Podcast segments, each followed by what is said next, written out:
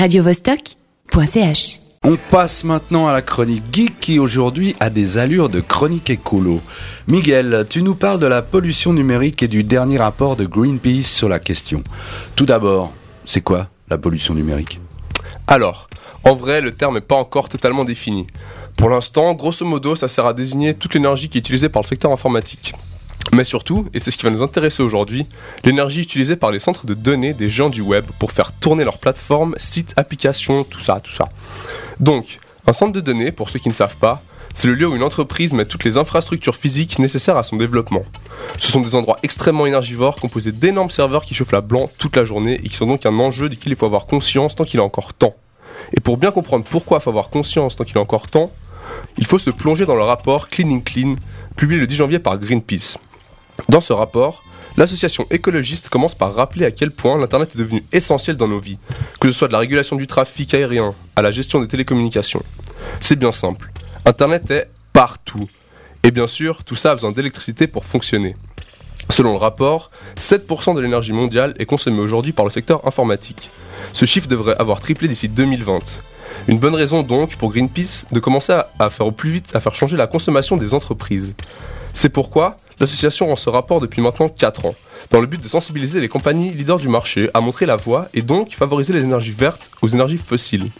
Alors, comment fonctionne le rapport? En fait, la marche à suivre compare les, positions des grandes entreprises 2.0 par rapport à la gestion de leurs centres de données. La transparence des données transmises par les entreprises, l'efficience énergétique des serveurs physiques ou leur politique sur la gestion du centre de données sont trois des cinq critères principaux. Une note est ensuite attribuée selon ces critères, de F pour la pire à, F, à A pour la meilleure. Donc tu peux nous faire une liste des cancres du secteur informatique? Alors j'aimerais bien, mais il me faudrait une émission spéciale pour tous les citer. Donc on passera. Mais je peux te dire rapidement quels secteurs du trafic internet sont les moins éco écologiques.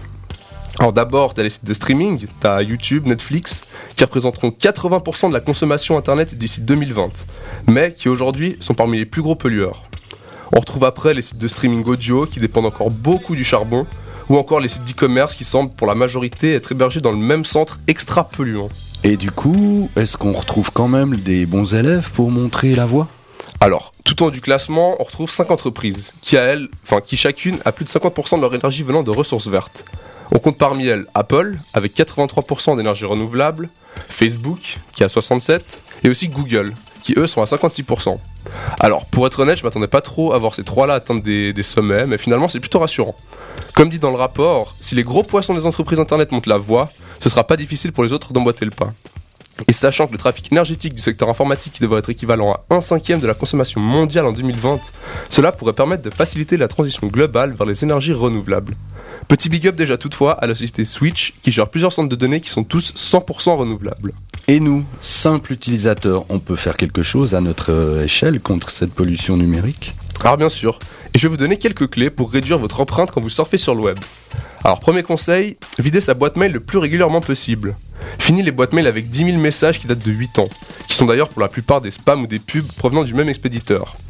Bon, je sais que c'est un peu saoulant de supprimer les messages un par un, du coup je vous conseille d'utiliser Maelstrom, une application qui aide à classer votre boîte mail par expéditeur pour supprimer d'un coup de ces messages de votre cousin monarque africain qui aimerait bien 10 000 francs pour pouvoir vous envoyer votre million. D'ailleurs, je profite de l'antenne pour faire passer un message à mon cousin Bakar. J'attends toujours mon million, cousin. Deuxième conseil, Lorsque vous regardez des vidéos sur internet, utilisez toujours la définition la plus basse possible. Alors bien sûr, ceci s'applique plutôt pour les clips et les musiques, étant donné que pour un film, on prend rarement plaisir à passer 1h30 devant des gros pixels en mouvement.